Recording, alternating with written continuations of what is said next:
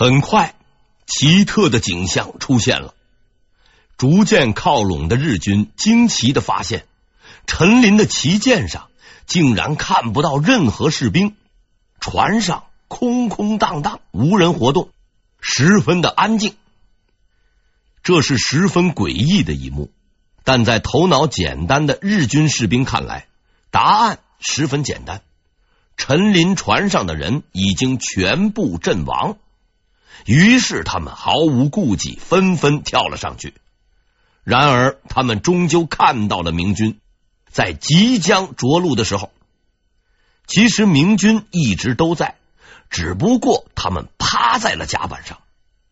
为了给日军一个深刻的印象和教训，陈林命令所有明军一律躺倒在甲板上，并用盾牌盖住自己，手持长枪，仰视上方。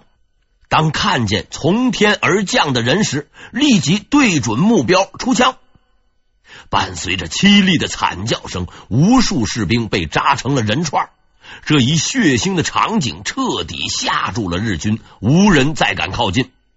趁此机会，圈外的部分明朝战舰冲了进来，与陈林会师，企图攻破包围圈。但是日军十分顽固，死战不退，双方陷入僵持状态。然而，就在这战斗最为激烈的时刻，陈林的船上突然响起了鸣金声。按日军的思维，鸣金就是不准备打了。可是如今大家伙都在海上，而且你中有我，我中有你，没有收兵回营这一说。你现在鸣金算怎么回事呢？明军战船在收到这一信号后，极为一致的停止了攻击。日军不明就里，加上之前吃过大亏，也不敢动。平静又一次降临了战场。这正是陈林所期盼的，因为这一次他并没有故弄玄虚。之所以鸣金，只因为他需要时间去准备另一样秘密武器。他得到了足够的时间，随即日军看到了另一幕奇景：无数后部带火的竹筒自明军舰上呼啸而出，重重的击打在自己的船上，所到之处爆炸起火，浓烟四起，日军舰队陷入了一片火海。这种武器的名字叫做“火龙出水”。虽然许多年后。面对拿火枪的英军，手持长矛、目光呆滞的清军，几乎毫无抵抗之力。但很多人并不知道，几百年前的明军却有着先进的思维创意以及登峰造极的火器。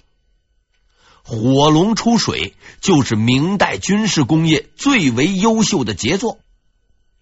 这种武器由竹筒或木筒制成，中间。填充火药弹丸，后部装有火药引信，射程可达两百步，专门攻击对方舰船，是明军水战的专用武器。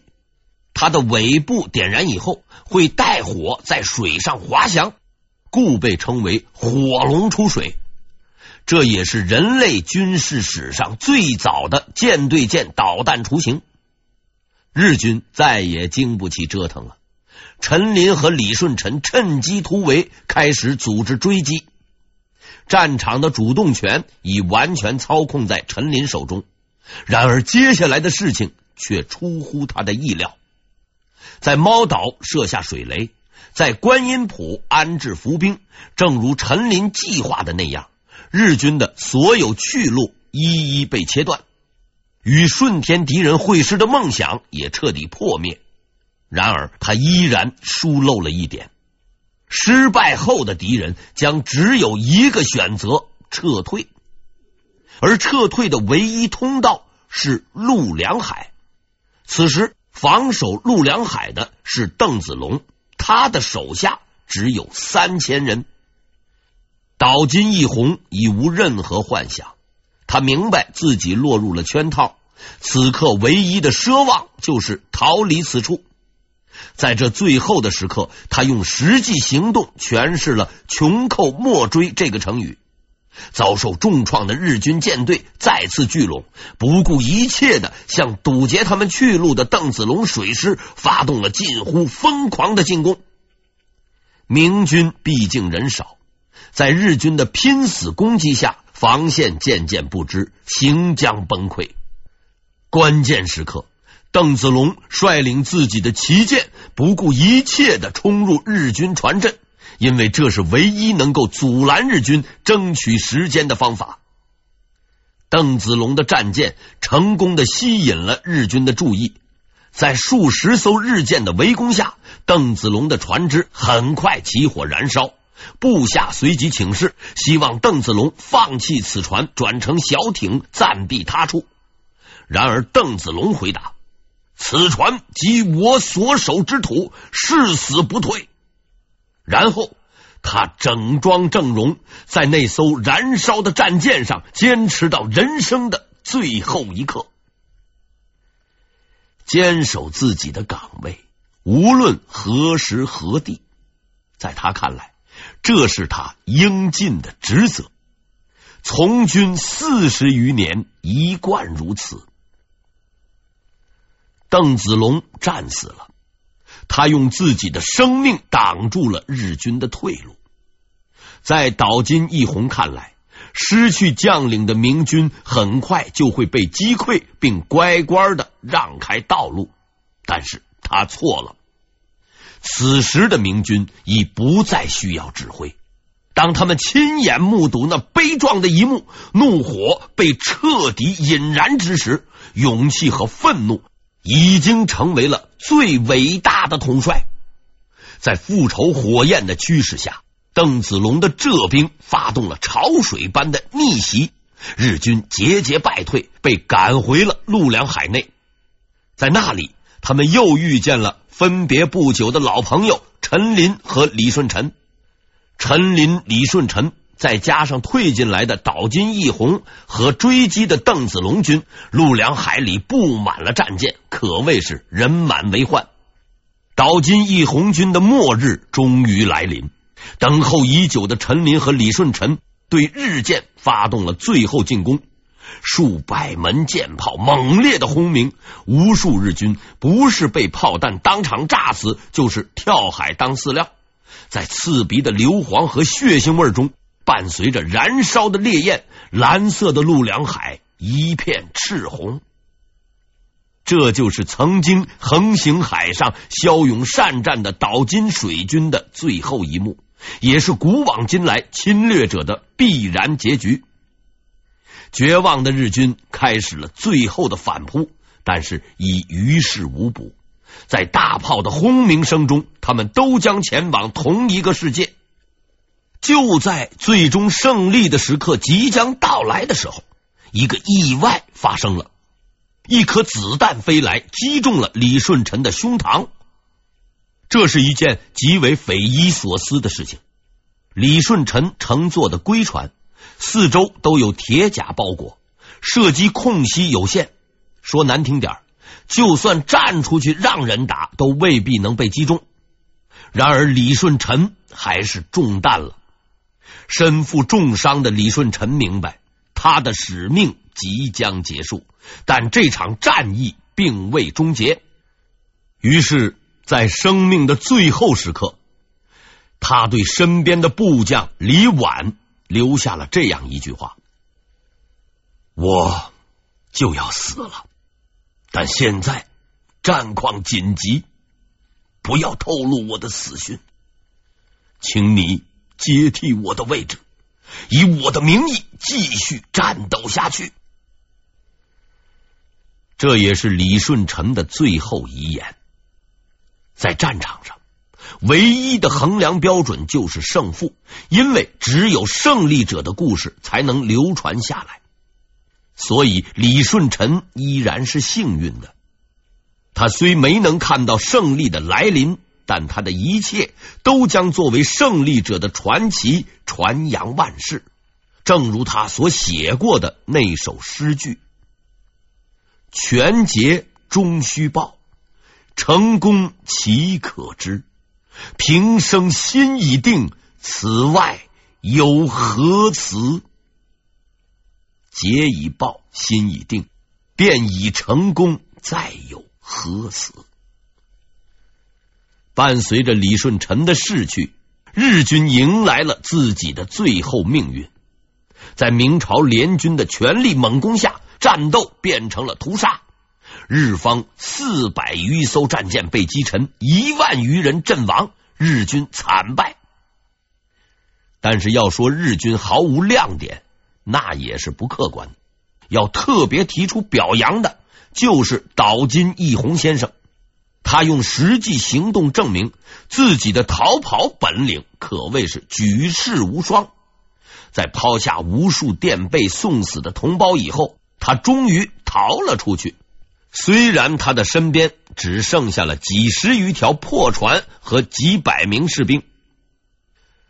万历二十六年（一五九八年）十一月十九日中午，历时一天半的陆良海大战正式结束。日军精锐第五军全军覆没，史称陆良海大捷。陆良海大捷后，翘首企盼的小西行长部终于彻底崩溃，日军纷纷化整为零，四散奔逃。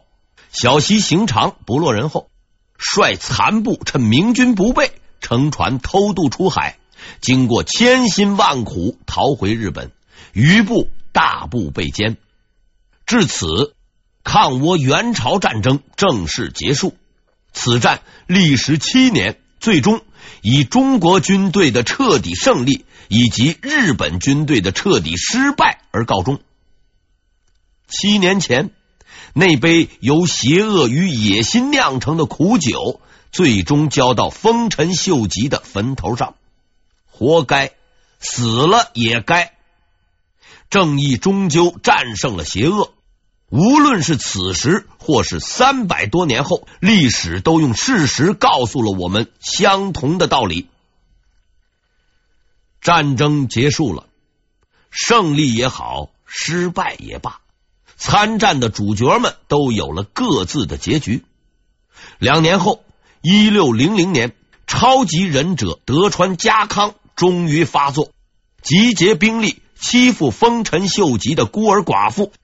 死硬派小西行长当即连同石田三成等人组成西军出兵迎战，但滑稽的是，出于对小西行长、石田三成的极度憎恨，作为丰臣秀吉的铁杆亲信，加藤清正、福岛正则等人当机立断，放下与德川家康之间的敌我矛盾，毅然投入到轰轰烈烈的内部矛盾中去。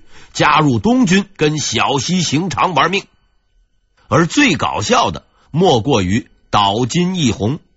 此人和丰臣秀吉关系本来就不好，开战之初是德川家康的人，并奉命去帮助守城。结果城里的人未接通报，以为他是敌人派来忽悠的，不但没有开门，还对他放了几枪。要是换了别人，无非是回去找德川家康告一状，之后该干嘛还干嘛。可是这位就不同了，二杆子精神再起，操起了家伙，连夜投奔小西行长去了。经过你来我往数个回合，这一大帮子人终于在日本官员碰上了，展开死磕。经过一天战斗，西军败退，小西行长战败后逃走。后又被擒获斩首，岛津义弘还是一如既往的跑了路。后来托人求情，捡了一条命。丰臣秀吉创立的事业就此完结。但是历史的惩罚并没有结束。十五年后，一六一五年，战火再起，在大阪夏季战役中，德川家康攻克了丰臣家的最后据点大阪城。丰臣秀吉的老婆孩子都死在城里，丰臣家族灭亡，断子绝孙。我不是报应论者，但这一次我信。此后，德川家康统一日本，并建立了著名的德川幕府。他着力与明朝恢复友好关系，发展经济颇有建树。朝鲜失去了李舜臣。却迎来了和平，恢复了平静的生活。为纪念那些为了朝鲜人民的安宁和自由而牺牲的明军将士，朝鲜政府修建了大报坛，每年祭祀，以表示对明朝仗义相助的感激，并提醒后辈不忘报恩。现在大报坛已经消失了，为什么消失？我不知道。明朝的大军得胜归来，万历并没有亏待他们。将领之中，麻贵升任右都督，陈林和刘挺也升了官。当兵的也没白干。为表彰群众，据说万历从国库里拨出了八万两白银，作为对士兵的封赏。当然，具体到每一个人的头上，一层扒一层，外加还有陈林这样的领导，士兵们能分到多少，那就不好说了。但是无论如何，也算是够意思了。虽然在七年之中，曾有过无数的曲折，遇上许多的困难，付出了相当的代价，但这一切都是值得的，因为打赢了。这场战争的最后结局大致如此，胜负十分清楚。但是有趣的是，几百年后，历史对于这场战争的评价却十分之不清楚。具体情况大致如下。日本的史料表示，这是一场延续了战国光荣以及名将光辉的战争，虽然未必光彩，这一点他们是承认的。韩国的史料则认为，这场战争之所以胜利，主要是因为李舜臣和朝鲜义军，无奈政府军的表现实在是太差。至于其他方面的因素，当然是有的。但似乎呢，也是比较次要的。而明朝方面基本没什么动静，现象是奇怪的，但原因是简单的，因为在明朝看来，这场战争压根儿就不是什么大事儿，这是千真万确的事实。所谓的抗倭援朝战争，在史学界实在不算个什么。也没听说哪位专家靠研究这个事儿出了名。即使在明代，它也只是万历三大征的一部分而已，史料也不算多。除了万历三大征考还算是马马虎虎外，许多细节只能从日本和朝鲜的史料中找。说起来，也只能怪我国地大物博，什么事儿都有，什么人都出。就规模而言。这场战争确实不值一提，打了七年，从头到尾，明军的总人数不过四万左右，直到最后一年才勉强增兵至八万，且打两个月就收了场，架势并不算大。而日本为了打这场仗，什么名将、精兵之类的老本全都压上去了，十几万人拉到了朝鲜，死光了再填，打到后来。国内农民紧缺，竟然四处抓朝鲜人回去种田，实在是顶不住了。朝鲜就更不用说了，被打得束手无策，奄奄一息，差点被人家给灭了。国王都准备外出避难，苦难深重，自然印象深刻。